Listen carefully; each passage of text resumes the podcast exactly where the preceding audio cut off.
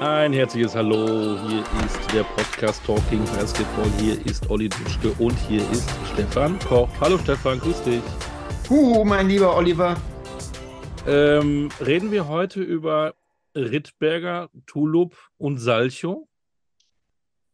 Ah, sagen wir mal so. Der junge Mann, mit dem wir heute sprechen, kommt äh, oder hat eine Vergangenheit, äh, die auch ein bisschen auf Schlittschuhen stattgefunden hat. Du sprichst es aus. Ja. Völlig, völlig korrekt, äh, was du da die, die sagst. es nicht wissen, verrate uns, welche Sportler das ist.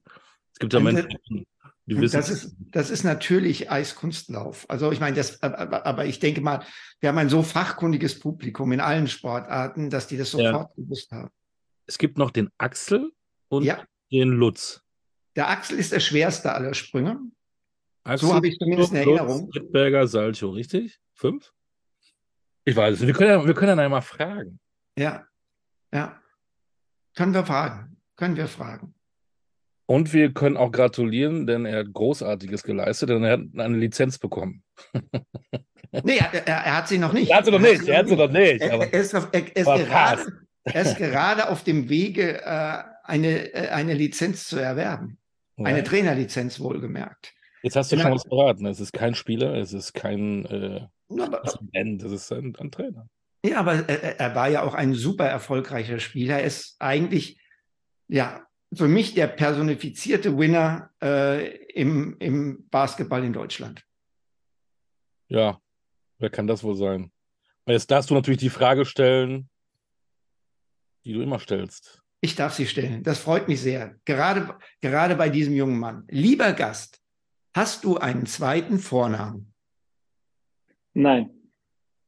Nein, er hat keinen zweiten Vornamen. Ich darf aber in diesem Zusammenhang sagen, dass er einen Spitznamen hat, der von vielen unserer Kollegen falsch ausgesprochen wird. Denn er wird oft so ausgesprochen wie der Thunfisch im Italienischen. Aber eigentlich ist nur ein N drin. Er möge mich korrigieren, falls das falsch ist. Stimmt das, lieber Gast? Das stimmt mit einem N, ja. Ja. So, und jetzt darfst du sagen, wer du bist. Tono Gabriel. So, Und nicht Tonno, sondern Tono. ja. So, so ungefähr. Äh, Die erste Frage, wie kommt dieser Spitzname zustande? Äh, Wem dürfen wir das verdanken? Es ist eigentlich nicht wirklich Spitzname, es ist eigentlich eine, so wie, so wie der Name Anton dann ähm, im Slowakischen oder teilweise auch im Tschechischen dann, ähm, so wie, ich weiß nicht, Matthias wird Matze, bei uns wird Anton zum. Die Tonno. Bevor wir loslegen, erstmal an dieser Stelle nicht nur Gratulation, dass du deinen Trainerlehrgang beendet hast. Riesenapplaus dazu, sondern wir freuen uns echt wirklich von ganzem Herzen, dass du die Zeit nimmst. Wir haben den Meistertrainer bei uns im Podcast und äh, ich freue mich tierisch und Stefan sicherlich auch, dass du dir die Zeit nimmst und dass wir heute gemeinsam mal durch deine Vita fliegen. Und wir wollen dich näher kennenlernen. Dankeschön. Gratulation. Danke. Ähm, du konntest ja dann wahrscheinlich noch gar nicht so feiern. Wir, fangen mal aktuell an. Ne? Wenn du, du hast ja, du hast da blau gemacht, würde man, würde mein Sohn sagen, wenn er nicht in die Schule geht, weil du was anderes zu tun hattest mit dem vierten Finale. Konntest du den Trainerlehrgang nicht besuchen, bist aber dann nach du drei Bier getrunken hast nach der Feier, hast du echt den Lehrgang gemacht, ne?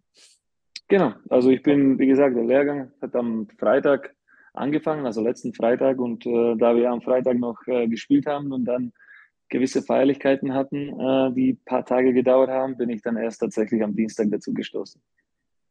Das heißt, danach ging es voll weiter mit deinem Stress. Du konntest das noch gar nicht genießen, dass du äh, Champion-Trainer bist. Ja, man konnte es genießen. Also ich glaube, äh, auch im, beim Lehrgang ist es dann so ein bisschen äh, ja, so, so klar geworden, was wir eigentlich erreicht haben. Und äh, die Nachrichten tatsächlich haben nicht aufgehört. Und äh, über die ganze Woche habe ich teilweise immer noch dann äh, gewisse Nachrichten bekommen von verschiedenen Leuten. Und man äh, so viele, so viele, wie soll ich das sagen, so viele Nummer, die ich dann teilweise nicht mal gespeichert haben, äh, habe ich jetzt, äh, jetzt gespeichert. Das ist auch nicht mal schlecht äh, für Networking. Äh, aber das, das hat wirklich jetzt gedauert. Die Glückwünsche haben tatsächlich nicht aufgehört, ja. Wer war der größte Name, der dir gratuliert hat, in Verbindung damit, dass du am wenigsten damit gerechnet hast?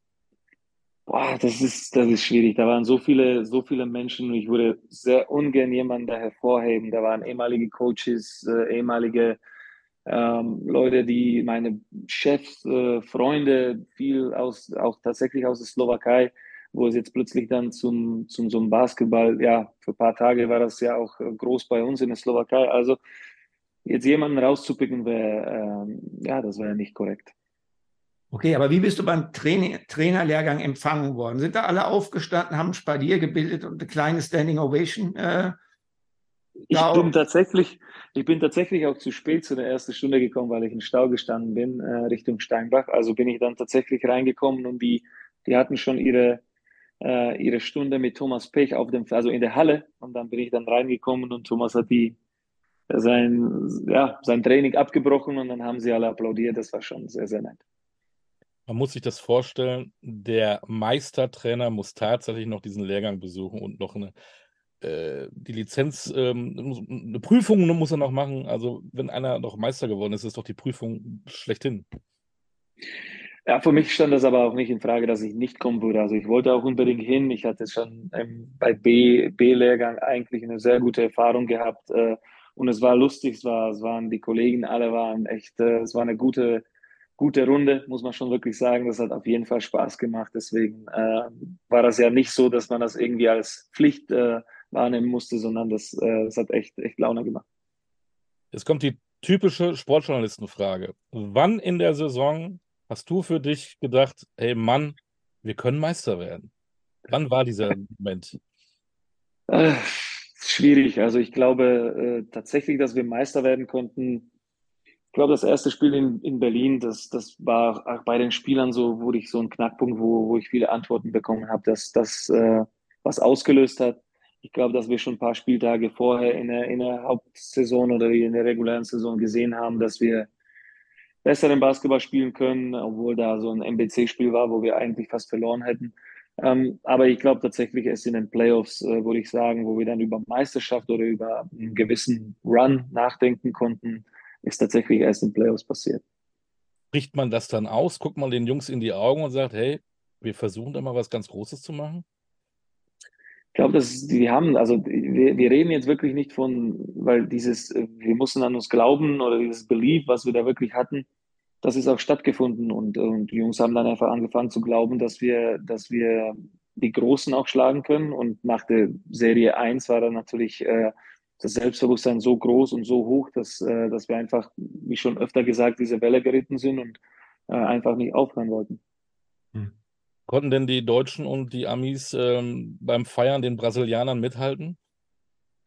Da wir nur tatsächlich zwei Amerikaner hatten, also es ist natürlich äh, nicht so wie viele andere Mannschaften, äh, ich glaube, keiner konnte mit denen mithalten. Also ich glaube, Robin Christen, Robin Christen und Thorsten Leibener, die waren wirklich, die haben sehr, sehr gute Figur abgegeben. Das muss man schon sagen. Also Thorsten voran, äh, Hut ab, was der geleistet hat. Äh, und ich, Stefan, du kennst ihn sehr gut sogar. Ähm, so hast du ihn, glaube ich, tatsächlich noch nicht kennengelernt. Ähm, und ich meine, Robin Christen mit seiner Geschichte war, war auch ganz vorne dabei. Deswegen, ich denke mal, äh, unsere Samba-Tänzer und die zwei, das waren die, die nach vorne, vorne weggegangen sind. Du hast keine Ahnung, wie ich Thorsten Leibenhardt schon erlebt habe. Tono, das, das, das ist das eine. Das zweite ist, was ich dir dazu sagen kann, ich habe euch natürlich alle drei, meine ehemaligen Weggefährten, Tai, Thorsten, Tono, die drei Ts, ja, ich habe euch natürlich alle kontaktiert. Der einzige, der mir geschrieben hat, ähm, ruf mich erst nächste Woche an, ich bin ein Firebeast, war Leibenhardt. Ja, klar. Aber ja. wenn nicht, wenn nicht, wie heißt das, wenn nicht wann, wann dann, oder wie heißt das genau? Ähm, gibt es Ihnen eine Geschichte, die noch nicht an der Öffentlichkeit äh, war, die du uns erzählen möchtest, was die Feierlichkeiten angeht? Muss nicht, muss also nicht die Person betreffend sein, kann auch äh, Leibenhardt sein oder äh, keine Ahnung. Gibt es was? Nein, ne? Also ich habe tatsächlich äh, geschwächelt. Das würde Stefan auch so nicht glauben, weil er mich tatsächlich in Gießen auch anders kennengelernt hat oder ziemlich sicher anders kennengelernt hat. Ähm, aber Thorsten, da muss man schon sagen, der hat, äh, der hat tatsächlich, also da muss man tatsächlich Hut ziehen. Also in seinem Alter, was nicht böse gemeint ist, aber hat er dann äh, die erste Nacht komplett durchgemacht. Das muss man schon, das muss man tatsächlich jetzt mal schaffen. Er ist immer noch zehn Jahre jünger, nee, elf Jahre jünger als ich. Das ist ein junger Kerl. Aber, aber, aber Tai hat mir gesagt, er war richtig platt. Der konnte gar nicht richtig feiern, hat er mir erzählt. Er war so durch. Und, und, also wir waren und, und, am Tag danach hat er mir erzählt, kamen seine Kinder, haben ihn morgens geweckt und haben gesagt, Daddy, we go to Legoland. ja, das kann ich mir vorstellen. Ich meine, äh, genau, Legoland ist ja hier gleich ums Eck, deswegen äh, kann ich es mir gut vorstellen. Aber ja, bei uns war das tatsächlich so eher bei Teil und mir so eine Erleichterung erst. Äh, also gerade der erste, zweite Tag, da ist einfach alles abgefallen, wo wir dann gedacht haben, okay, Hauptsache kein kein Video jetzt schauen und, und Vorbereitung und Besprechung und dies und das, sondern da war einfach so endlich so dieses, alles ist abgefallen und die Spieler sollten ihr Spaß haben und ich glaube, wir so jetzt mit, mit der Zeit äh, hat sich das auch bei uns, ist es so ein bisschen gekommen, wo wir dann sagen, okay, das war, das war schon was, was Großes, was wir leisten konnten. Wir wollen ja immer ganz gerne zurückspulen, aber wir spulen noch nicht zurück jetzt bis, zur, äh, bis zum Eiskunstlaufen, sondern erst noch ein bisschen zurück, äh, ein knappes Jahr wenn wir schon bei, bei Leibenhardt sind, dem Sportchef, ähm, wie war das denn damals, als, als äh, er zu dir kam und sagte, ähm, Tono, wir möchten gerne, dass du unser Head Coach wirst? Hast du damit gerechnet? Hast du dich beworben, als dann vorher nach Gran Canaria gewechselt ist? Oder wie, wie, wie, wie war dieses Gespräch? Ja, also ich habe damit natürlich nicht gerechnet. Äh, ich dachte, okay, ich mache jetzt ganz normal weiter mit der Problemmannschaft und da auch geguckt, wen wir da holen könnten oder was für eine Veränderung da machen werden. Und als es dann plötzlich so hieß, okay, die Möglichkeit besteht, dass äh, das Jaka geht oder dass es relativ sehr nah ist oder so an, an der Unterschrift bei Gran Canaria, dann äh, kam er zu mir und hat mir diese Stelle angeboten und ja, das kam natürlich überraschend und dachte mir, okay, das so, so eine Möglichkeit kommt nicht äh, jedes Jahr oder jeden Tag und deswegen habe ich gedacht, ähm, ich würde es machen. Ähm, die eine Bedingung natürlich äh, bei mir war, dass der Thai äh, unbedingt bleibt und äh, als Assistant-Trainer ist und das ist äh, erfüllt worden und dann, klar, dann ist das Ganze losgegangen. Wie lange hast du nachgedacht?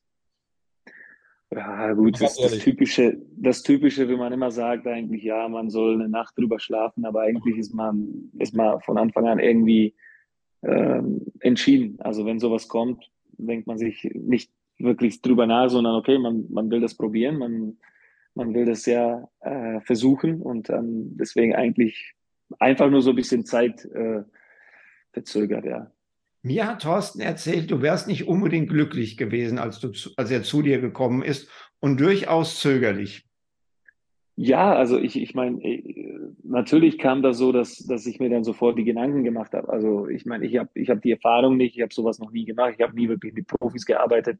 Äh, da kommen natürlich so die Fragen dann, die, die man sich sofort stellt. Und dass man zögerlich ist, es ist ja auch klar. Aber in, also ich, ich meine, innen drin, wenn sowas kommt, dann ist man eigentlich schon entschieden, dass man das machen möchte. Aber man macht sich dann Gedanken, man redet mit der Familie und äh, die muss natürlich auch mitmachen, weil das war ja auch direkt mal Eurocup-Saison. Das heißt, man weiß ja, es wird, es wird öfter mal zu Auswärtsfahrten gehen, die auch länger als ein, zwei Tage dauern.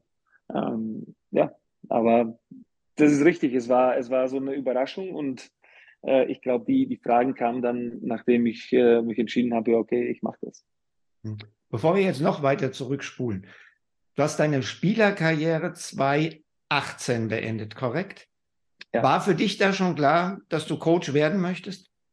Nein, nein. Also ich habe tatsächlich das Jahr danach äh, bei Bayern eher so im individuellen Bereich gearbeitet, äh, bei der Pro B äh, oder bei der NBBL bei Bayern und habe da so ein bisschen einfach mitgeschaut, ähm, ob das was für mich ist. Und äh, irgendwann kam der Anruf damals tatsächlich auch wieder von Thorsten äh, und der hat gesagt, okay, wir würden dich gerne als Pro B-Coach machen. Und da war die, da war so ähnliche Vorgehensweise, habe ich auch gedacht. Ich meine, ich habe auch keine Erfahrung im Coaching und da hat es denen auch nichts ausgemacht. Die haben Vertrauen gehabt und äh, da habe ich mir gesagt, okay, ich werde es probieren und das hat dann jetzt in drei Jahren danach eigentlich genau das Gleiche passiert. Mhm. Vor was hattest du denn den größten Respekt, als du dann äh, die Profis trainieren durftest? Ja, also das ist ja äh, schwierig zu sagen. Also die, die, die, ganzen Egos von, der, von, der, äh, von den Spielern, weil ich ja auch selber weiß, was für Charaktere man teilweise in der Mannschaft hat, äh, ob ich das handeln kann, dann natürlich taktisch, ob, äh, ob ich auf dem Niveau bin. Das war auch so eine Frage. Ich habe ja eigentlich immer ähm, das machen können, was ich so wollte. Oder ich habe das auch teilweise auch ausprobiert und dann hast du ja automatisch die Profis, die letztes Jahr Viertelfinale dann Eurocup gespielt haben, Playoffs, fünfter Platz. Also es ist nicht so, dass man jetzt irgendwie äh, selber mit der Mannschaft, mit der man aufgestiegen ist, arbeitet, sondern man bekommt ja eine Mannschaft, die die eigentlich gut sein wird oder sein sollte. Und äh, deswegen, so, so, man hat ja immer so diese Gedanken, okay, kann ich, kann ich äh, mich beweisen, kann ich da jetzt irgendwie äh, tatsächlich auf dem Niveau mitmischen? Ja, das waren so die Gedanken. Das lief ja am Anfang nicht ganz so glücklich. Äh, ein paar Niederlagen am Anfang. Ähm, der Wind wurde rauer. Hattest du da Zweifel? Oder hast du gesagt, da muss ich jetzt durch? Also ich hatte Zweifel, wenn dann an, an, an mir, also an meiner Persönlichkeit. Ich habe diesen Zweifel oder diese kein, kein einziges Mal Druck von, von außen bekommen. Also Thorsten oder Thomas haben null, absolut null Druck ausgeübt oder, oder Panik geschoben. Ähm, mindestens nicht mit mir. Und ich meine, Stefan weiß, ich habe äh, hab mit vielen äh, ehemaligen Trainern oder Freunden, die im Coaching getan haben, geredet. Und äh, Stefan habe ich ja auch mal angerufen und äh, ähm, das ist ja klar, man versucht ja irgendwie diesen, diesen Schiff jetzt irgendwie in die richtige, also diesen Schiff, also einfach umzudrehen und in die richtige Richtung zu lenken und ähm, das ist dann, das ist uns dann gelungen. Wenn du die ersten zehn Spieltage siehst und die letzten zehn Spieltage der Saison und dich selber mal anguckst, selbst reflektierst, wie hast du dich verändert? Oder bist du am, am letzten Finaltag der gleiche gewesen wie am ersten Spieltag? Ich habe versucht, mich nicht zu verändern oder, oder so was anderes zu sein, als ich bin. Ich meine, ich habe enorm viel gelernt, also enorm jeden Tag viel gelernt und das weiß der Stefan von Thai, der hat ihn ja auch gecoacht. Wir sind anders, also Thai ist anders als ich bin, aber ich habe tatsächlich von ihm gelernt, er hatte diese Erfahrung mit Coaching, mit Head Coaching und äh, äh, als Assistant. Deswegen, da habe ich äh, eigentlich jeden, jeden Tag gelernt und wir haben uns gut, gut ergänzt. Also finde ich, finde ich sogar sehr gut ergänzt und äh, das war für mich wichtig, dass ich einfach ähm, diesen erfahrenen Mann an meiner Seite habe, äh, der mir unter die Arme greifen kann, der mir, von dem ich auch lernen kann. Das war der Fall. Und okay, das ist am Ende oder den letzten zehn Spieltagen ging es eigentlich immer noch darum, in die Playoffs zu kommen. Wenn man überlegt, dass wir zwei Spieltage vor, vor Ende der regulären Saison überhaupt in die Playoffs eingezogen sind, dann war das ein ständiger Kampf, weil wir am Anfang einfach nie abgeliefert haben. Und dann gibt es dann noch eine Szene, die habe ich im Kopf, für mich vielleicht sogar die Szene der ganzen Saison. Das war äh, an einem Nachmittag in Berlin. Da durftest du relativ äh, früh aus der Halle und dann hat Teil deinen Job übernommen und er hat das Spiel nach Hause gebracht und dann bist du ja sowas in die Arme gesprungen. Äh, das war so ein schönes Bild. Wie ist das denn, wenn man dann eigentlich nichts machen kann, wenn man da draußen steht? Und, und naja, erst, erstmal fühlt man sich, erstmal fühlt man sich so ein bisschen schuldig, dass man die Mannschaft und vor allem auch den, äh, den Trainer dann in Stich lässt. Ich meine, wenn man überlegt, äh, viele Euroleague, Eurocup-Mannschaften haben weitere vier, fünf Assistentrainer. Er stand da plötzlich alleine. Also ich habe eine Timeout gesehen, der stand alleine auf dem Feld und da war keiner. Also das war, das war dann so, wo ich mir gedacht, boah, das war, das hätte ich ihm nicht antun sollen. Aber äh, wie gesagt, ich meine, ich hatte keine Bange, dass das, dass das gut geht. Und ich glaube, nach diesem dritten Spiel, wo wir dann gewonnen haben, war kein Zweifel, dass wir auch das Spiel 4 gewinnen, obwohl es knapp war und das soll nicht hochnäsig klingen, aber wir waren einfach dieses Selbstvertrauen bei den Spielern und bei uns war einfach so enorm groß, dass wir das jetzt schaffen können, dass wir das zweite Spiel dann auch in, ähm, in Berlin geklaut haben. Ich kannte die Serie genau, genauso wie sie vorgegangen sind, kannte ich sie meine letzte Saison in Bamberg gegen Adland Dragons gecoacht von, von, von Tyron McCoy. Das war genau das Gleiche. Die haben das erste Spiel bei uns geklaut, wir haben ausgeglichen, wir kommen nochmal nach Hause und verlieren das wieder gegen Adland und dann verlieren wir die Serie. Es war genau die gleiche, also genau gleiche wie, wie gegen Berlin passiert. Hm. Du, du, du hast gesagt, Tai und du, ihr seid unterschiedlich. Ich äh, kann aber auch sagen, da ich euch beide wirklich gut kenne, ähm, dich habe ich coachen dürfen, eine große Ehre. Tai habe ich coachen dürfen und er war mein Assistant, also eine Doppelehre. Und ich habe von euch beiden sehr, sehr viel profitiert. Aber ihr habt auch ganz viel gemeinsam. Erstens, ihr seid beide extrem harte Arbeiter. Ähm, ihr habt beide ein extrem hohes Verantwortungsbewusstsein, einen extrem hohen Basketball-IQ und ihr seid einfach großartige Typen. Ich, ich hau's jetzt einfach mal so raus, weil ich immer auf die Frage nach meinen Lieblingsspielern immer bei euch beiden lande. So. Und dass ihr zwei das jetzt zusammen gewuppt habt und der Leibenat, der, der liebe Thorsten, der Thorsti, der Leichtspinat, ähm, da auch noch mit drin hängt, äh, ähm, also ich, ich, ich finde es ich find's einfach nur äh, genial. Und wie du sagst, ihr, ihr, ihr habt euch, ihr habt euch echt äh, äh, klasse ergänzt. Und ähm, ja, also ich habe jetzt einfach nochmal verbal meinen Hut für euch gezogen, weil ich überragend finde, was ihr geleistet habt. So, Olli, jetzt darfst du weitermachen. Danke, danke. Haben wir alle Tränen in den Augen. So, jetzt fangen wir mal an. Kosice. Bist du groß geworden. Ähm, und mit fünf bist du aufs Eis gegangen. Ich, wir haben ja angefangen mit Rittberger und Co. Ähm, eigentlich Slowakei, Eishockey, Eiskunstlauf nicht zwingend. Bist du, auf, bist du in die falsche Trainingsstunde gelaufen oder was war da los?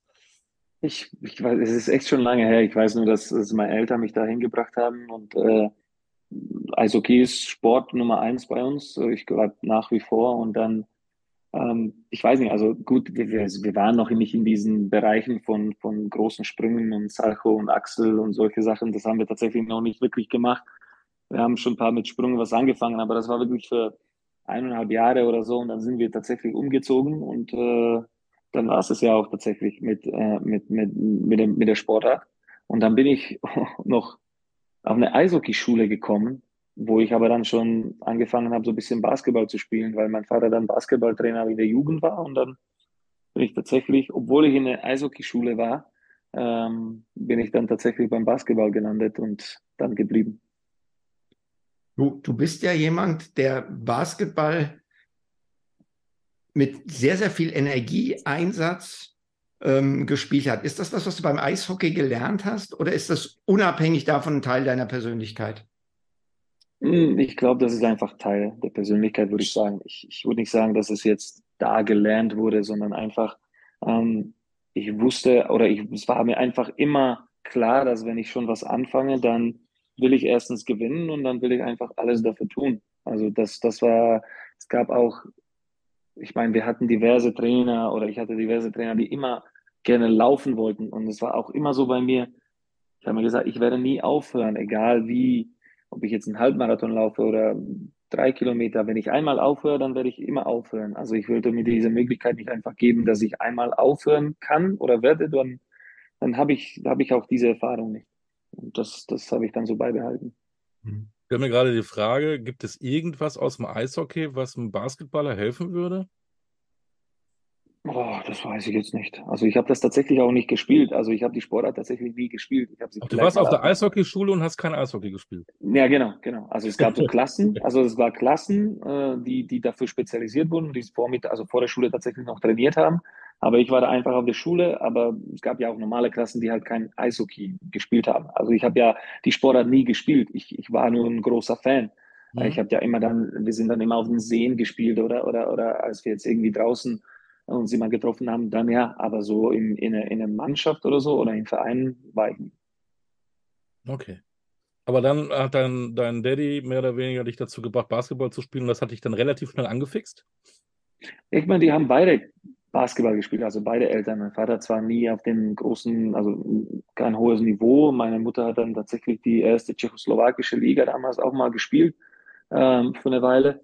Äh, aber mein Vater hat dann tatsächlich so Minis äh, angefangen zu trainieren und ich bin dann als Kleiner immer mitgegangen, natürlich noch nicht gespielt, aber immer beim Training dabei und dann irgendwann ja, durch die ganzen äh, Jugendmannschaften durchgegangen. Das war, das war dann schon in Swit, äh, also ein bisschen, bisschen weiter. Ähm, dann kamen ja auch, sagen wir mal, die ersten Erfolge irgendwann. Und mit 15 machst du dann den Schritt nach Karlsruhe.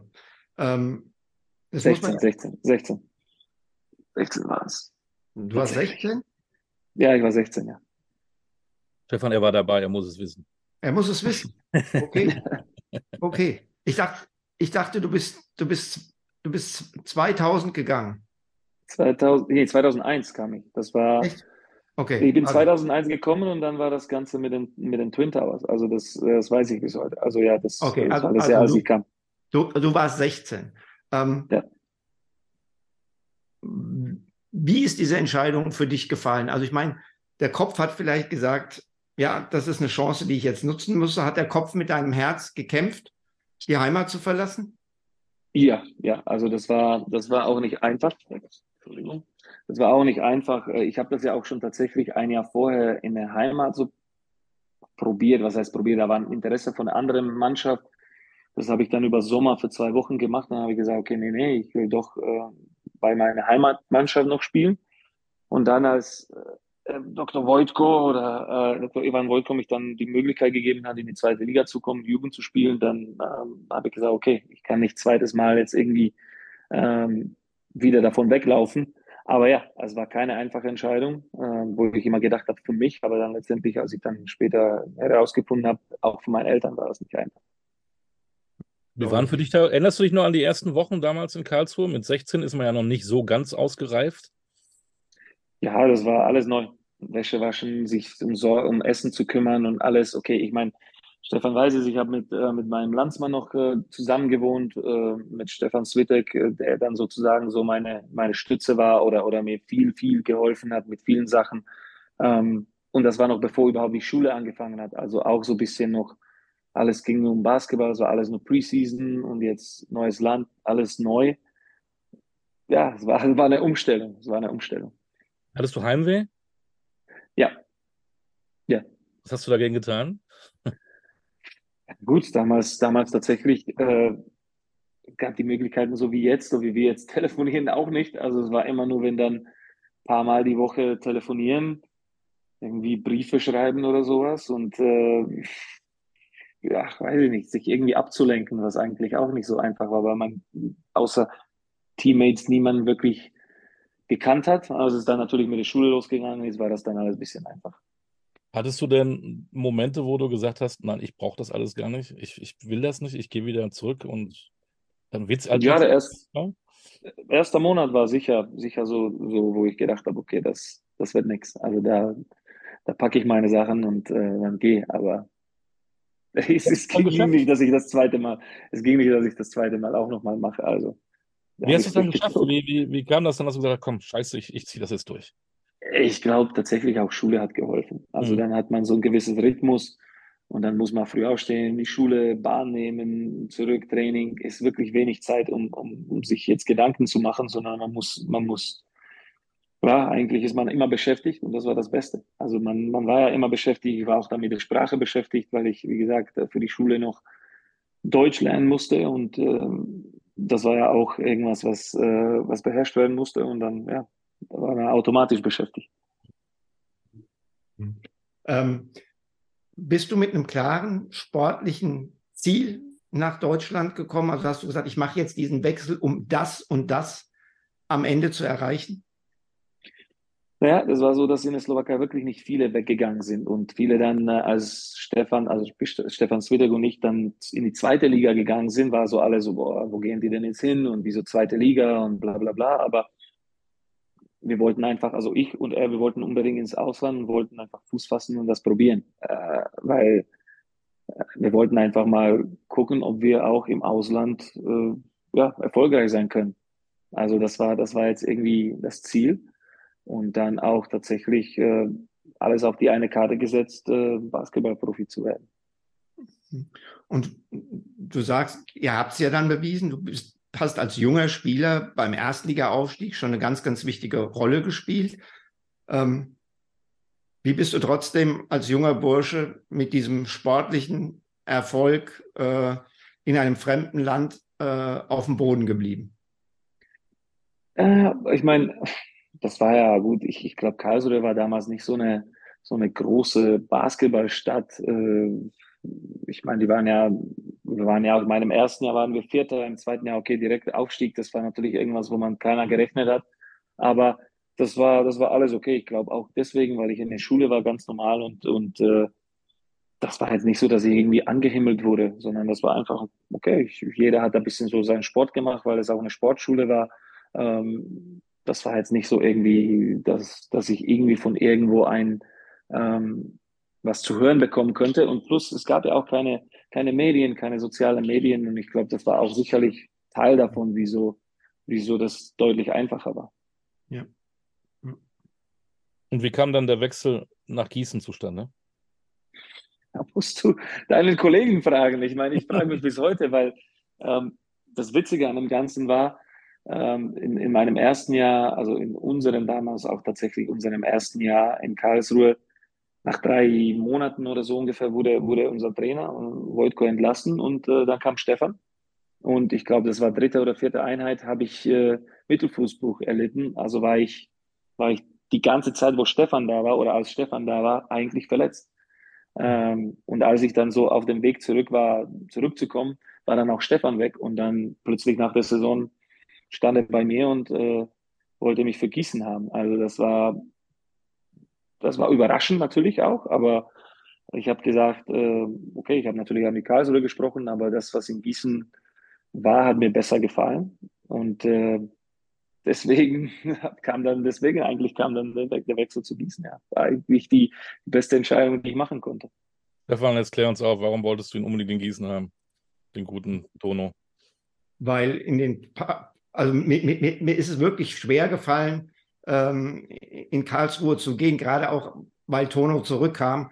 Aber es war einfach, ähm, das müssen wir jetzt alles aufarbeiten mit dem, mit dem damal mit der damaligen Vereinsführung, äh, ein eher schwieriges äh, Unterfangen. Aber Fakt ist, in den wenigen Einheiten, die ich von ihm gesehen habe, habe ich ein, äh, habe ich etwas gesehen, was, ähm, das du nicht unterrichten kannst, nämlich einen unbändigen Willen und einen unbändigen Ehrgeiz verbunden mit Talent. Und wenn so viel Ehrgeiz und Wille da ist und so viel Talent, kann das nur gut werden.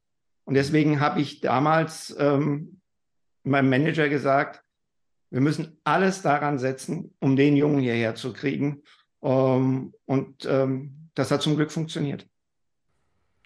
Mal eben eine kleine Pause für euch, aber hier eine kurze Werbeunterbrechung, denn wir freuen uns sehr über unsere neue Partnerschaft mit Replay Basketball. Das ist der Online-Shop für Basketballer. Dort bekommt ihr wirklich alles, was ihr für diese wunderbare Sportart benötigt. Schuhe, Trikots oder die Ausstattung für Training, Spiel und Freizeit, einfach alles. Und damit ihr euch draußen genauso über diese brandneue Kooperation wie wir freuen könnt, bekommt ihr exklusiv 10% on top auf das gesamte Sortiment. Nutze den Code TalkingBasketball-10 bei deinem Online-Kauf und schon hast du dein super Schnäppchen. Also einkaufen bei Replay Basketball und Podcast hören bei Talking Basketball. Besser geht's doch nicht, oder? Apropos hören, dann machen wir mal weiter mit unserer aktuellen Folge sind wir hier natürlich, ähm, ist ja fast Harmonie, aber du darfst gerne den, den Rückpass spielen, äh, Tono. Äh, ist Stefan auch ein guter Trainer gewesen? Weil ich höre viel ähm, Schlechtes äh, bisher. also jetzt, äh, jetzt erstens, ich glaube, woher das, also woher diese, äh, diesen Mut zum Risiko, woher das Thorsten hat, muss eigentlich von Stefan auskommen, glaube ich, weil ich meine, damals, was der Stefan damals auch gemacht hat mit, mit zwei jungen Point Guards, äh, mit mir und damals Heiko Schafazik und mit den ganzen unbekannten oder sagen wir mal äh, unbekannteren Spielern, äh, sie alle nach Gießen zu lotzen und, und, und dann eine Mannschaft draus zu machen, ist sein Verdienst und Verdienst von, äh, von, von auch Chris Maruschka damals als, als Boss und deswegen kommt es ja auch. Ich meine, wir waren ja damals super jung und das wissen wir beide. Wir wurden von fast allen Mannschaften abgestempelt als äh, Abstiegskandidat Nummer eins, ganz klar. Äh, und äh, wir wissen, wie das dann geendet ist, dass wir dann ins Halbfinale gekommen, also vorgekommen sind und die beste Auswärtsmannschaft in der regulären Saison waren. Aber ich habe das ja auch schon öfter mal gesagt, weil man immer diese Frage bekommt, wer war der härteste Trainer? Und ich will nicht reden von tatsächlich der härtesten Trainer, den ich je hatte, war das Stefan. Also das war, Stefan war, äh, der hat uns gejagt durch die Halle, draußen, wo auch immer. Äh, das, war, das, war, das waren die härtesten zwei Jahre, die ich, die ich hatte. Das hat sich ja auch absolut gelohnt. Also ich, für mich war das perfekt, weil ich, weil mir hat das so gefallen. Aber das war, äh, das waren die härtesten, zwei Jahre, die ich, äh, die ich, äh, ja, durch die ich gehen musste. Und äh, da waren ja auch Jungs wie, wie Fleming und Pesic und, und äh, Djordjevic und wie sie alle heißen, Radonic, die ich hatte, aber das waren tatsächlich die absolut so, wenn wir vom Physischen reden, dann, dann war das, war das nicht ohne. Also das muss man schon sagen. Äh, aber es hat sich gelohnt. Ich meine, wir haben, wir haben, wir haben als No-Name-Team Halbfinale erreicht. Das ist super Erfolg. Wir haben Gießen, glaube ich, wieder so ein bisschen in, äh, in den Vordergrund gebracht. Und damals Robin Christen war einer von den Fans in, in Gießen. Das sagte mir bis jetzt, dass die Osthalle einfach unfassbar war. Und ja, danach waren wir Dritter im Pokal, was damals für unsere Verhältnisse auch äh, super Erfolg war. Ähm, ja, deswegen, ich kann nur Danke sagen. Sehr gerne, Tono. Ich muss Danke sagen. Ich, ich meine, du sagst jetzt, war eine Mannschaft von No-Names. War es zu diesem Zeitpunkt auch, äh, wenn man schaut, äh, welche, welche Wege die Spieler dann ähm, gegangen sind. Und ähm, ich meine, ihr hattet einen großartigen Teamspirit, wenn du jetzt sagst, ich war der härteste Trainer. Ja, wir haben hart trainiert. War bei dir auch nötig, weil du ansonsten ja nur Flausen im Kopf hattest. Ja, das ist das eine. Und das zweite, wir waren einfach eine, eine, eine sehr junge Mannschaft, ähm, wo ich gedacht habe, wir haben jetzt hier keine alten Knöpfe drin, sondern wir können so hart trainieren. Und ähm, es gibt einen Satz von John Wooden, den habe ich mir immer zum, ähm, war immer so einer Leit, meiner Leitsätze. Never let anybody outcondition you. Und das Ding ist, ich habe es ich hab's gehasst, wo beim Basketball aus zweimal 20, viermal 10 wurden und mehr Auszeiten kamen. Ich habe es gehasst, weil meine Mannschaften physisch immer besser waren als die anderen. Und ich habe gesagt, meine Mannschaften profitieren davon nicht. Es schadet meinen Mannschaften, dass es im Spiel mehr Pausen gibt. Aber aber ich habe das auch nicht böse gemeint oder so. Ich habe das, das auch nicht böse ich. gemeint. Das ist einfach der Fakt und wir mussten auch so sein, weil wir, wie du sagst, als wir nach Gießen kamen, waren wir No Names. Also ich glaube, mit Luke Campbell und Chuck Eizen haben wir dann Euroleague-Spieler gehabt und, äh, und, und was weiß ich. Also äh, deswegen, ähm, ich, ich sage ja auch nichts, aber es waren, es waren, war gut. Ich meine, wir hatten ja auch tatsächlich, du hast recht, wir waren jung und deswegen musstest du uns in der Halle halten, weil sonst wir, was weiß ich, was gemacht hätten. Ähm, und, und, also, und, wir hatten, und, wir hatten nur ein Spiel pro Woche. Und genau. mittwochs, mittwochs nachmittags haben wir nie trainiert. Wir haben mittwochs vormittags immer nur trainiert. Wir hatten Krafttraining und Halle. Und diese, diese Mittwochstrainings in der Halle, die waren, die waren wirklich hart, weil da haben wir hinten raus immer diesen, diesen einen Drill gelaufen. Ich weiß nicht, ob, ob du dich noch an, dran erinnern kannst, äh, mit, mit, mit diesen äh, schwacher Hand Korbleger, wo du als äh, Rechtshänder als einziger mit der starken Hand Korbleger machen durftest, weil du nämlich den besten Korbleger links als rechts machst, wo, wo, wo ihr dann, ich weiß nicht, in, in wie vielen Minuten, ich weiß es schon noch, aber das führt jetzt zu, zu weit den Drill finishen musste. Und da habt ihr immer schön gepumpt wie die Maikäfer. Aber wir waren fit. Ja, aber du, das, das war der Mittwoch. Aber was Montag und Dienstag passiert denn mit den ganzen, am Ende des Trainings immer noch Läufe und Zigzags und dies und das, das war, da kannst du dich vielleicht nicht erinnern, aber. Nein, kann ich nicht. Gut. Kann ich nicht. Ich wollte ja gerade sagen, nachdem wir die Geigen jetzt mal an die Seite legen, da war ja so viel ähm, Lob, äh, Hudelei. Und äh, als Meistercoach bist du jetzt auf der gleichen Ebene wie, wie Stefan. Äh, Nein, er ist, er, er, ist, er ist eine ganze Ebene über mir. Jetzt mal Hallo. Ja, er hat nur ein Jahr gebraucht im Übrigen. Ne? Ähm, ja. das, das, schafft auch nicht jeder. Darfst du denn jetzt sagen, äh, Tono, was dir damals am meisten bei Stefan auf den Sack ging? Oh, das, das weiß ich jetzt nicht. Ich weiß es wirklich nicht. Es ist so viel, weil so viel Zeit haben wir ja nicht. Also, äh. nee, nee, nee, Nein, aber das ist jetzt. Ich weiß, dass ich mit der Mütze werfen müsste, äh, meine Trainingseinheiten. Also ich hatte eine Cappy, weil ich immer mit dem Ball gegen den Kopf gehauen habe. Das habe ich, deswegen habe ich der Einzige immer mit der Mütze trainiert, also mit der Cappy, äh, damit ich mir das abgewöhne. Das war aber das nicht meine Idee. Du weißt, welche Idee das war. Das war Leibeners Idee. Das war Thorstens Idee. Ja? Weil Thorsten, also jetzt schließt sich wieder der Kreis, war damals Assistant Coach und wir, wir haben die, ähm, die Spieler fürs, wir waren ja nur zwei Coach, wir haben ja nicht wie heute Individualtrainer oder sonst was, wir haben alle selbst gemacht, wir haben vorher sogar noch die Halle gewischt, dass der Boden sauber war. So, und wir haben gesagt, okay, Tono und, und, und, und, ähm, und Heiko, die brauchen viel Individualtraining. Ich habe gesagt, du nimmst Tono, weil ich hatte ihn schon in ähm, Karlsruhe und ich möchte nicht, dass Heiko das Gefühl bekommt, dass Tono irgendwie bevorzugt ist oder mein Liebling. So, und dann habe ich die Drills und die Sachen für Heiko äh, entworfen und Thorsten hat die Drills und die Sachen für Tono entworfen. Und irgendwann kommt Thorsten zu mir und sagt, ich habe die Idee, dass, äh, wie wir das wegbekommen. Der muss mit einer Baseballmütze werfen und immer dann, wenn er sich vom Kopf wirft, merkt er ja, dass er was falsch gemacht hat. War nicht meine Idee, Tono, war Leibis Idee. Ja gut, wir hatten ja auch noch mal andere Sachen, wo wir dann mal teilweise schlecht gespielt haben, dass wir am nächsten Tag mal früh in die Halle dürften. Das, das gab es ja auch. Aber ja gut, da kamen wir ja direkt von, von Bar oder so. genau. Ich sag ja, er, er hat eh nur Unsinn im Kopf. Äh, Leute da draußen, ich glaube, wir machen mal so ein Weihnachtsspecial, dann darf der Kollege Leibenert mitwirken, dann machen wir hier so ein Vierer-Ding, mal gucken, was da für Geschichten da rauskommen. Ja? Äh, oh, hochspannend, hochspannend. Wir machen mal einen kleinen Haken an Gießen. Ähm, ich vermute dann mal, weil du nicht mehr mit Stefan arbeiten wolltest, wolltest du noch weit, weit weg und dann bist du ganz schnell nach Murcia, nach Spanien, weil das das weiteste war, oder? Wie kam, wie kam das? Du warst noch Anfang 20, 22 und bist dann nach Spanien. Ja, also es kam eigentlich zu früh Im Nachhinein kam es tatsächlich zu früh. Ich glaube, ich war nicht bereit für, für Liga damals. Also ACB-Liga war für die zwei Jahre war einfach unfassbar. Äh, wir haben in den zwei Jahren, glaube ich, drei Auswärtsspiele insgesamt gewonnen. Ähm, Im ersten Jahr dann tatsächlich um Abstieg gekämpft bis zum letzten Spieltag und wir hatten mit mir genau jemanden, einen gewissen Goran Dragic äh, in der Mannschaft. Also kennt man. Äh, und wir haben bis zum, bis zum letzten Spieltag um Abstieg gekämpft. Also das war einfach äh, von, von der Breite her die, die, die, die ab, mit Abstand die beste Liga. Und damals waren sie, glaube ich, noch besser, als sie jetzt sind. Ähm, das war un, unfassbar. Und äh, ich meine, so an sich am Leben war das, äh, war das sehr, sehr schön und, äh, und auch für die Sprache. Ich habe die Sprache lernen können, weil der, weil der Trainer eigentlich nur Spanisch gesprochen hat. Äh, das war auch gut. Ähm, aber ich glaube, das, das kam einfach ein bisschen zu früh. Warum aber, das für dich zu früh? Warum hast du es denn, denn gemacht? Warum bist du denn darüber? Weil du, weil das ein No-Brainer ich mein, weil, weil die ACB ruft und ich muss dahin? Genau, genau. So, so, so ähnlich war das. Also ich dachte mir auch, so wie jetzt, die, die Angebot, also wie das Angebot jetzt von Thorsten vor, vor dem ersten, vor der ersten BBL-Saison, dachte ich, okay, wenn jetzt ACB kommt, äh, es ist ein Aufsteiger, also musst du, musst du ja machen. Ich habe ja auch tatsächlich mal genug Minuten bekommen, also so ist es nicht, aber ich habe einfach nicht äh, die Leistung gebracht, die ich mir selber gewünscht hätte oder erwünscht hätte.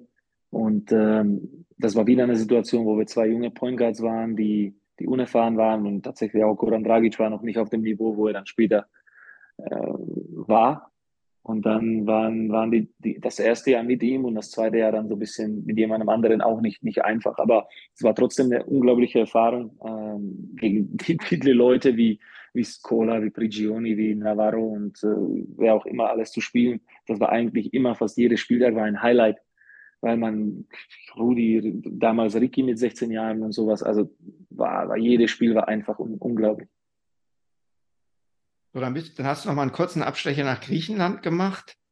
Da müssen wir ja. jetzt gar nicht, glaube ich, so großartig drauf eingehen. Und dann, oder, oder doch? Nein, das war, also, es war ja auch wieder für mich persönlich kein gutes Jahr, ähm, war auch trotzdem eine unglaubliche Fans und Fankultur und, und alles drumherum. Und ähm, das war schon gut, aber ja, für mich persönlich war das, lief es natürlich nicht so gut. So, dann, dann, dann bist du im November 2009 dann nach Bamberg. Das waren mit, sicher, mit Sicherheit deine erfolgreichsten Jahre. Waren es auch, waren's auch letztendlich im Nachhinein auch die schönsten? Ich würde sagen, weil die, weil die Truppe an sich, äh, ja, das, das, der Chor der Mannschaft ist einfach für fast vier, fünf Jahre zusammengeblieben. Wenn wir reden von Leuten wie, wie Jacobson, Goldsberry, Tada, fast Schuput und Bleis, okay, für die drei Jahre. Aber da waren ja ähm, auch mit den Trainercoaches, mit, mit Chris, mit, mit Stefan und Arne. Äh, das, waren, das waren natürlich auch die besten und tollsten Jahre und auch für mich persönlich äh, hätte ich mir nie träumen dürfen, wenn ich jetzt da für einen Monat eigentlich am Anfang nur aushalten sollte, dass es daraus so eine, so eine Story wird und dann konnte ich das tatsächlich irgendwann dann erst Jahr auch Euroleague spielen, was ich schon immer erreichen wollte. Das war immer so mein Ziel. Ich will irgendwann mal Euroleague spielen, also nicht NBA, sondern Euroleague. Und dann konnte ich mir das dann erfüllen und dann sechs Jahre in Folge Euroleague zu spielen, also nicht nur in, in, in Bamberg, sondern auch übergreifend. Ähm, das war irgendwas, was, äh, was ich mir dann erfüllen konnte, ja. Mhm. Ähm, jetzt ist es so, du hast, du hast deine Coaches angesprochen. Du hast Bamberg dann letztendlich verlassen, als Chris auch Bamberg verlassen hat. War das ein Faktor zu diesem Zeitpunkt dann für deinen Wechsel nach München? Ich weiß nicht, vielleicht müssen wir auch noch mal ein bisschen will die Frage trotzdem erstmal stellen, vielleicht Olli, willst du auch nochmal ausführlich auf die Bamberger äh, Zeit mhm. eingehen, aber war, war, war das ein ganz wichtiger Faktor? Ich weiß, dass ihr ein sehr gutes, sehr enges Verhältnis hattet. Sicherlich auch. Ich glaube, äh, das war nicht nur, dass, dass die Coaches gehen mussten, sondern da sind dann alle gegangen, außer, ich glaube tatsächlich, Elias Harris und Carsten Tada waren die einzigen, die geblieben sind. Und die restlichen zehn Spieler sind alle gegangen, also oder mussten gehen oder sind gegangen. Also das war eigentlich kompletter Umbruch. Und wenn man im Nachhinein auf Bamberg schaut, haben sie alles richtig gemacht. Dann kam die Trinkieri-Ära, also zuerst war die Baumann-Ära, dann war die Fleming-Ära und dann war die Trinkieri-Ära. Also eigentlich alles richtig. Ich meine, ich muss ja auch sagen, natürlich wollte Bamberg, dass ich bleibe. Also so ist es nicht. Das wäre jetzt Quatsch, denn zu sagen, ich musste gehen.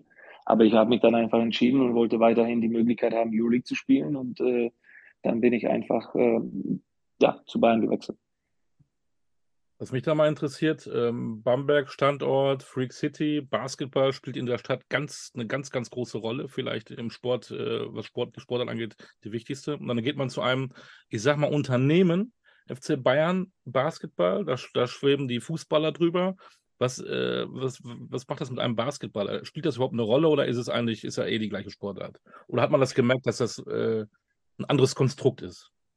Also ich, ich, ich glaube, wir nehmen jetzt Bamberg so ein bisschen einfach äh, wenig, äh, nicht ernst, aber es wird auch wenig gesprochen. Ich meine, man muss ja lesen, wir hatten eine Ära von vier Jahren in Folge deutscher Meister und dreimal in Folge Double-Sieger. Ja. Also das ist, das ist irgendwas, was, was für ewig bleibt. Und das, was damals in, in Bamberg wirklich los war, diese Freak City-Stimmung, das war, das war unglaublich. Also das war, die ganze Stadt lebte mit, mit Basketball äh, Auswärtsfahrten immer Leute dabei und, und die Fans waren einfach unglaublich. Also das, das muss man erstmal so vorher sagen. Und ich glaube, auch die, äh, die Freundschaften und, und alles drumherum, was da entstanden ist, war ja, äh, hält ja teilweise auch bis heute noch. Also ähm, deswegen, und es war aber auch natürlich einfacher, weil Bamberg relativ klein ist und, und, und dann war es ja einfach, ist, ist man sich automatisch über den Weg gelaufen. Aber da war auch jemand wie Casey Jacobson, der einfach diese Mannschaft komplett äh, unter einem Hut hatte und sie so unglaublich gut außer, auch außerhalb des Feldes geführt hat. Und dann ja, bei Bayern, ähm, gut, Bayern war auch strebende damals eine Macht, die waren Meister in dem Jahr 2014. Da gab es die Möglichkeit, einfach Euroleague zu spielen und das war irgendwas, wo ich dann gesagt habe, okay, ich habe ja auch für Bamberg, äh, ich kann kein schlechtes Gewissen haben, weil ich für Bamberg alles getan habe und diese Meisterschaften auch Teil dieser Meisterschaften-Teams war. Ähm, und auch Teil dazu beigetragen habe, dann habe ich gesagt, okay, jetzt, äh, jetzt gehe ich dahin und es war ja auch nicht so, dass ich großartig viele andere Möglichkeiten hatten, die in Europa, die, die irgendwie besser wären oder die keine, keine andere Euroleague-Mannschaft. Deswegen, ja, war die Entscheidung relativ klar, dass ich da hingehen werde. Aber nochmal die Frage, ist, ist da, äh, merkt man, dass das ein anderes Konstrukt ist, dass es ein Unternehmen FC Bayern äh, ist? Mia San Mir, erfolgsorientiert, mittlerweile weiß ich nicht, wie viele wie viel Mitarbeiter, Fußball ganz groß, ja, weltweit. Das war, ja. das war, natürlich auf dem, auf dem absteigenden Ast. Ich glaube, das ist ja klar. Also das, äh, äh, die, die, die Vision war natürlich von Anfang an da, dass, äh, dass man oben mitspielen will. Und 2014 haben sie das dann geschafft. Und bei mir hat es dann länger, oder bei uns hat es dann länger gedauert, bis sie das wiederholen konnten. Aber äh, klar, es ist so, dass, dass es gepusht wird und dass dieser Gen, okay, man muss ja das gewinnen, ist automatisch drin. Ähm, geht ja, glaube ich, auch mit der, mit der Marke voran und e-, egal welche Sportler das wäre oder welche sie anfassen würden, dann würden sie wahrscheinlich trotzdem eigentlich nur um den ersten Platz spielen wollen. Wir haben über die Bamberger Zeit gesprochen, diese ganz großen Erfolge. Was ich dir nach wie vor nicht verzeihe, ist dieses Pokal-Halbfinale 2011. Ja, ähm, aber, du, hättest, du hättest den Ball jemand anderen geben sollen, nicht Tyrese Rice für den entscheidenden Wurf. Das war ja klar, dass er nicht kriegt. Holy moly. ja, ja, ich habe ihn verteidigt. Also. Nee, Goldsberry hat ihn verteidigt in der nein, letzten Nein, nein, nein, nein, nein, nein, ich war das. Echt? Mhm. Ah, gut, okay. Lass ich, lass ich so stehen. Wenn, wenn, wenn, wenn du es warst, ich, ich, ich, ich habe irgendwie sagt mir meine Erinnerung, es war Goldsberry. Also du warst. Na gut, dann war es natürlich ein Fehler. Sorry one of the best defensive players ever gegen meinen Point Guard. Der Ball muss in andere Hände, du hast völlig recht. Ähm, aber diese, diese Siege in Bamberg und danach auch in die Meisterschaft mit Bayern, jetzt dieser Titel. Ich habe es zu Anfang gesagt, für mich bist du ein absoluter Gewinnertyp. Welche mentalen Stärken hast du? Ich glaube, von einigen haben wir schon gehört, die dich so erfolgreich machen ich weiß nicht, also ich, ich will einfach, ähm, also ich, ich will jetzt nicht drüber reden, immer diese, diese mittlerweile so Leute, die sagen, okay, ich arbeite mehr, aber ich muss es ja mal allen zeigen und pack das auf die Social Media, wie hart ich arbeite. Für mich war das einfach ein normales Ding, okay, ich muss jetzt äh, mehr machen, wenn ich da mithalten will. Und äh, ich habe dann irgendwann mal, ich meine, du weißt, mein Wurf oder wie das war, es war einfach nur ausgedrillt bis zum geht nicht mehr. Einfach, dass es dann irgendwann mal gefallen ist. Und das war einfach in jeder Zeit so, so okay, dieses, äh, mich da ver, ver, verbissen zu sein, das war schon fast normal. Ähm, ob das jetzt immer positiv war, weiß ich nicht, aber diese Zielstrebigkeit war irgendwas, was einfach immer da war. Und äh, mir ging es einfach nur darum zu gewinnen. Also diese individuelle äh, äh, Auszeichnungen oder sowas, äh, das, das war mir wirklich, das war mir egal. Also ich habe das letztens jetzt bei Jimmy Butler mal gehört und das fand ich halt, uh, das fand ich unglaublich. Also das, das fand ich sehr, sehr, sehr, sehr schön von jemandem sowas zu hören. Also das war, das war auch bei mir so. Mir ging es einfach darum, dass wir am Ende gewinnen, weil ich äh, das eine Jahr, wo man alles dafür tut, äh, sich auch belohnt am Ende, sondern dass man nicht so ungefähr ein Jahr verschenkt. Mhm. Hast du diesen, diesen, diesen Kämpfergehen tatsächlich durch deine Jugend schon gehabt oder hast du es dir später angeeignet? Weil du bist ja, wir haben ja gesagt, mit, mit 16, Stefan, mit 16 ist ja. er nach, nach Karlsruhe alleine, wo du ja auch kämpfen musstest, wo du ja auch äh, kurz davor warst, Mensch und trotzdem weitergemacht hast. Oder noch, noch früher haben deine Eltern dir das beigebracht oder hast du dir das in der, in der Spielerkarriere angeeignet? Kann schon sein, dass es von denen kommt. Äh, das würde ich schon sagen, aber ich weiß nicht, es, es kam einfach nie in Frage, dass ich jetzt irgendwie aufhöre oder nicht alles geben würde oder ähm, ein Training sausen lasse. Äh, tatsächlich später in der letzten Saison, wo ich dann gemerkt habe, okay, da geht eigentlich äh, wenig schon zusammen, das klappt wenig und ich war nicht mehr der Spieler, den ich, also, den ich früher war. Da habe ich das tatsächlich dann auch mal anders probiert, weil einfach nichts mehr funktioniert hat, so wie ich mir das vorgestellt habe. Aber wie gesagt, okay, dann gehst du halt nicht heute extra machen, sondern machst du halt nichts. Ähm, hat aber auch nicht so wirklich funktioniert. Also, ja. du, du, hast jetzt über deine letzte Saison gesprochen. Ähm, ist es dir dadurch, dass die so ein bisschen war, wie du es jetzt beschrieben hast, du hast es natürlich wieder negativer beschrieben, als es eigentlich war, aber das kenne ich ja von dir. Ähm, ähm, ist es dir dadurch vielleicht ein bisschen leichter gefallen, aufzuhören? Oder hättest du, ja. oder hättest du, wenn die Saison für dich persönlich besser gelaufen wäre, noch ein Jahr drangehängt? Das kann sein, das kann sein. Ähm, andererseits wäre es ja auch so, dass, äh, dass äh, ich dann einfach zu einer Mannschaft wechseln müsste, wo, wo ich wusste, okay, die spielen ja um gar nichts. Also ich würde einfach nur meine Karriere künstlich verlängern, wo ich einfach dann nur schauen würde, okay, ja, soll ich jetzt irgendwie meine eigenen Statistiken verbessern, damit ich dann irgendwann in den, in den weiß ich nicht, in diesen Tabellen halt höher im Scoring bin oder so. Das war, das war nicht das, was mich äh, mhm interessiert hat. Und ich meine, körperlich hätte ich sicher noch mitspielen können. Also das gebe ich zu. Aber einfach, ich habe es gemerkt, okay, gut, da war teilweise so eine Blockade oder sowas und ich, ich konnte der mich konnte das nicht lo loslassen. Und dann habe ich gesagt, okay, dann, äh, dann, dann war es das. Also ich glaube, das, das war auch gut so. Und dann mit dem, mit dem Double aufzuhören am Ende und auch noch als das erste Mal überhaupt als Kapitän, habe ich gesagt, okay, dann gibt es keine bessere, bessere Möglichkeit, als das jetzt so zu beenden. Und was war dann eigentlich dein Plan danach?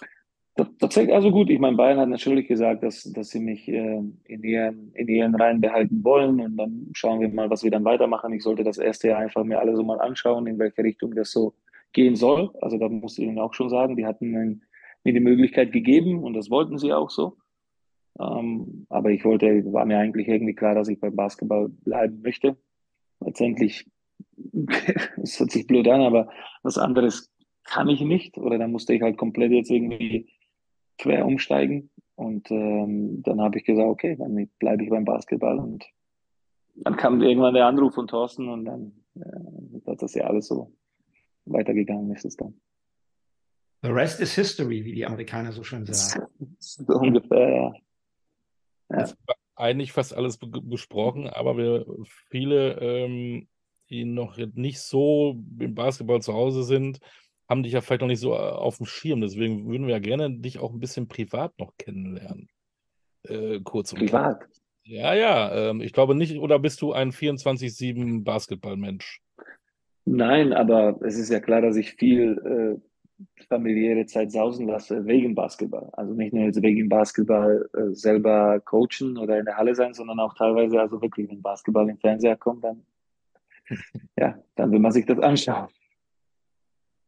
Aber fangen wir mal. Es, es kommt, oh, es kommt genug. Es kommt genug Basketball mittlerweile im Fernsehen. Also. Ja, ja. definitiv. Ähm, fangen wir mal, fangen wir mal ein bisschen so Bravo-Starschnitt an. an ähm, Lieblingsmusik. Was hörst du gerne? Reggaeton. Was? also so eine, so eine, so eine spanische Musik eigentlich. So, Spanische so, diesen, diesen, so in die Richtung, ja. Oder, okay. oder südamerikanische Musik oder so, ja. Hey, dann hättest du doch mal mit Jago und Bruno wirklich ein auf, auf, auf Parkett legen können. Hallo, südamerikanische Tatsächlich. Musik. Ja, gut, aber das habe ich dem Thorsten überlassen. Ja. Ähm, bist du äh, ein Filmegucker, ein Seriengucker? Gibt es da einen Lieblingsfilm, den du hast? Oder gar nicht? Also Lieblingsfilm habe ich tatsächlich, das ist Seven, also Sieben. Ähm, das ist absolut mein Lieblingsfilm. Oder Shawshank Redemption, das ist irgendwas, was ich, äh, die zwei Filme sind absolute Top zwei Filme bei mir. Und dann aber wahrscheinlich mittlerweile Serien. Aber ich weiß ja auch nicht, wenn ich jetzt fragen würde, welche Serie ich zuletzt geguckt habe, wahrscheinlich Office oder sowas. Also Kann ich Ja. verstehen, alles. Hm. Ähm, gehst du gerne shoppen? Was, mach, was machst du mit Mode? mm, mm, gar nichts, gar nichts, null, nichts, wirklich wenig oder, oder kaum, überhaupt nicht. Also du ziehst die Klamotten an, damit du nicht frierst. Also es ist ja, was wir, was wir meistens anziehen, ist immer Jogginghose Ja, und, genau. und T-Shirt und ich meine, wenn wir in, in, in, wenn ich mich in die Jeans zwinge oder so, dann ist, dann muss es schon was sein. Also und dann in, in Anzug natürlich. Was ist mit Lesen, Bücher? Hast du einen Buchtipp? Liest Auch wenig, tatsächlich auch wenig. Ich habe ich hab letztens äh, von Chris Herring äh, Blood in the Garden gelesen über, über Pat Riley und seine Knicks-Team. Das war, glaube ich, das letzte, was ich gelesen habe. Hm. Ja. Aber, aber dann auch wieder Basketball, also Basketball bezogen gelesen. Ja, tatsächlich, tatsächlich, ja. ja. Aber, aber Ollis Lieblingsthema ist ja eigentlich ein ganz anderes. Und das ist die Jetzt, Küche. Das, die Frage ist, kannst du kochen? Nein, also das ist, das macht meine Lebensgefährtin Elena, die kocht für uns alle. Also ta- tatsächlich auch tagtäglich. Und deswegen, ich kann nicht kochen. Oder wenn ich das versuchen würde, wäre es, ja, würde es wahrscheinlich nicht gut ausgehen. Was essen denn die Slowaken so? Bitte? Was essen denn die Slowaken so? Deftig, deftig, Mhm. würde ich sagen. Viel Suppe, also Suppe ist, das, das das ist mal automatisch. Also bei jedem Essen ist eine Suppe fast dabei. Ähm, alles Mögliche an Suppen, also Linsen, Kartoffeln, also so wie auch hier teilweise. Und dann deftig ist meistens. Also zwar das typische Slowakische so ein, so ein Gnocchi Schafskäse-Gericht, also eigentlich ein äh, vegetarisches Gericht, aber trotzdem ist es deftige Küche. Hm. Wenn, das ist die slowakische Küche, aber was isst du selbst am allerliebsten? Ist es die slowakische Küche oder ist es was anderes? Mm, Also würde ich gern, aber die gibt es ja tatsächlich nur tatsächlich in der Slowakei, also ganz selten. Und äh, ja, also meine äh, Elena macht eine unglaubliche Enchiladas, die ich sehr, sehr, sehr mag. Oder alles, was sie kocht, eigentlich ist, ist sehr, sehr lecker. Deswegen, ich esse da, ich bin da wirklich nicht jetzt irgendwie, wo ich was bevorzuge, sondern ich esse einfach alles. Sehr schön. Ähm, gibt es einen ähm, Spot auf der Welt, den du unbedingt mal sehen möchtest? Irgendwie ein Reiseziel, wo du sagst, da will ich unbedingt mal hin? Japan, Neuseeland, das sind so zwei, wo ich sehr gern hingehen würde. Warum? Wieso, weiß ich nicht. Also, weiß ich nicht. Also, ich Mhm. wusste, dass jetzt warum kommt, keine Ahnung. Aber vielleicht vom, wo alle erzählen oder, oder sowas. Aber das ist irgendwas, was mich, was mich reizen würde. Also, auf jeden Fall Japan und auf jeden Fall Neuseeland. Mhm. Ja. Wärst du bereit für eine Erfahrung in einem fremden Land, auch als Coach? Wärst du bereit, die Familie woanders hin mitzunehmen? Wie wichtig ist das für dich als Coach, in Anführungszeichen, nach diesem Erfolg voranzukommen, weiterzugehen? Wenn ich sie mitnehmen würde, dann würden wir das gemeinsam machen, dann ja. Ohne, äh, würde ich sagen, nein. Äh, und jetzt mittlerweile, nur weil es jetzt passiert ist, äh, ich bin nicht jetzt in so eine Euphorie verfallen und sagen, hey, jetzt muss der nächste Schritt kommen. Also äh, da muss man auch die, also zwei Euro für Phrasenschweiz muss man auch die Kirche im Dorf lassen. Das, damit hat jetzt keiner gerechnet. Und das, dass es nicht immer so sein wird, wissen wir auch alle. Da muss man einfach Realisten bleiben. Das heißt nicht, dass wir nicht alles dafür geben werden. Aber so eine, so eine Geschichte als Siebter jetzt den dritten, zweiten, ersten rauszuschmeißen, passiert es ja nochmal, weiß ich nicht. Vielleicht gibt es ja natürlich eine Hoffnung, aber das wird auch nicht automatisch so sein. Und dann äh, umso schöner ist es natürlich, dass wir es geschafft haben. Aber auch jetzt, dass wir das äh, geschafft haben, den Titel zu holen, das ist jetzt auch nicht so, dass wir, äh, dass das einfach, dass wir Abonnent drauf sind, sondern wir haben eine Überraschung gesorgt. Wir sind enorm glücklich drüber und äh, aber es soll jetzt auch nicht jetzt in den Kopf steigen und sagen, okay, jetzt, jetzt muss die nächsten Schritte und zwar sofort kommen, jetzt muss was Besseres. Nein, nein, das ist, äh, ich bin dankbar, weil überhaupt diese Möglichkeit kam. Und bei, ich würde sagen, bei 70 Prozent aller Mannschaften wäre ich schon angezählt, nach den, wie, du gesagt hast, nach den zehn, zehn Spieltagen. Also das ist ja natürlich auch irgendwas, wofür man dankbar sein kann. Oder so. Wenn du dich als Trainer beschreiben müsstest, was bist du für ein Trainer? Ach, ich weiß nicht. Das müssen, das müssen andere machen. Okay. Woran musst du denn noch arbeiten? Beim Spieler ist es relativ oh. einfach, kann man sagen, du musst in der Verteidigung besser werden, du musst den Wurf noch irgendwie optimieren. Äh, wo, wo, wo denkst du noch, wo du noch arbeiten musst? Ach, an, an allem. Also tatsächlich an allen Möglichkeiten. Ich glaube, das war schon eine Riesenschule dieses Jahr. Also das war, was ich da als alles gelernt habe äh, in diesen acht, neun Monaten war, war, war enorm. Und wenn ich mir denke, ja, und wenn ich mir denke, einfach, das, das könnte so jedes Jahr gehen, dann wäre ich glücklich darüber, weil dann würde ich so viel mitnehmen. Ähm, ja. Wie, wie viele Tage kriegst du jetzt im Sommer hin, ohne zu arbeiten, ohne jetzt schon wieder die nächste Saison vorzubereiten? Wie viel Urlaub hast du realistisch? Also ich finde jetzt einfach, ich habe es gerade heute, ich habe vor, bevor ihr angerufen habe, ich jetzt versucht, die FIBA U19 zu gucken, weil das bei YouTube geht und habe ich gemerkt, irgendwie gibt es da kein Spiel heute. Vielleicht lege ich auch falsch. Aber das war hm. schon so, boah, also es gibt kein Spiel jetzt was machen wir? Also, was guckt man denn abends, wenn die Kinder schlafen? Also, es gibt ja kein Spiel mehr. Alle Ligen sind jetzt vorbei, wenn ich mich nicht täusche. Vielleicht, ich will keine Dummheiten erzählen, aber Italienisch ist vorbei, das war die letzte. Spanisch, Spanisch ist auch jetzt vorbei. Ja, also was da soll man denn jetzt gucken? Jetzt kommen die ganzen Nazio, dann guckt man sich Fieber 19, dann haben wir EM Frauen geguckt, da haben wir, ich weiß ja nicht, also das ist jetzt auch schon so, okay, ich. Bist schon Junkie, ja? Auf jeden Fall. Bist, bist also du jetzt auf Entzug, Fall. ja? Jetzt bist du auf Entzug. So ist es, so ist es, ja. ja. Darf man ähm, fragen, du hast gesagt, du willst ja auf, jeden auf dem Boden bleiben, was du dir jetzt für Ziele setzt? Ist es schon so weit, dass du darüber nachdenkst? Oder willst du es erstmal sacken lassen, was passiert ist und dann in Ruhe vielleicht mal ein Glas Tee ähm, drüber nachzudenken, sagen, so, da möchte ich jetzt mal irgendwann mal hin? Ich denke, äh, es geht ja auch nicht um mich. Also es geht ja immer um die Mannschaft zuerst. Also ich finde, ich habe ja immer gesagt, wenn die Spieler die Spiele gewinnen, es geht ja absolut um die Spieler. Wenn wir die Spiele verlieren, dann geht es um mich. Also so, so ungefähr. Ähm, ich, so, so persönliche Ziele würde ich jetzt auch nicht sagen. Klar, ist irgendwie die Motivation ist immer da, aber ich, ich bin froh. Ich meine, ich, ich versuche das immer so zu sehen. Wenn wir jetzt die BBL nehmen, es gibt 18 Jobs für diesen, für 18 Jobs für, als Head Coach und sagen wir mal weitere 40, 50 als Assistant Coach. Aber es gibt ja 200 irgendwas als Spieler. Das heißt, man muss ja auch sich auch glücklich schätzen, überhaupt diesen Job irgendwie zu haben, weil es gibt nicht so viele davon. Und wenn wir jetzt von Head Coach reden, dann noch deutlich weniger. Ähm, also ich, ich, ich nehme das so, wie es ist. Wir, wir versuchen einfach weiterhin ähm, gefährlich zu sein für die Liga und in Eurocup äh, genau so zu spielen, wie wir das die letzten Jahre gespielt haben und da versuchen für eine Überraschung zu sorgen.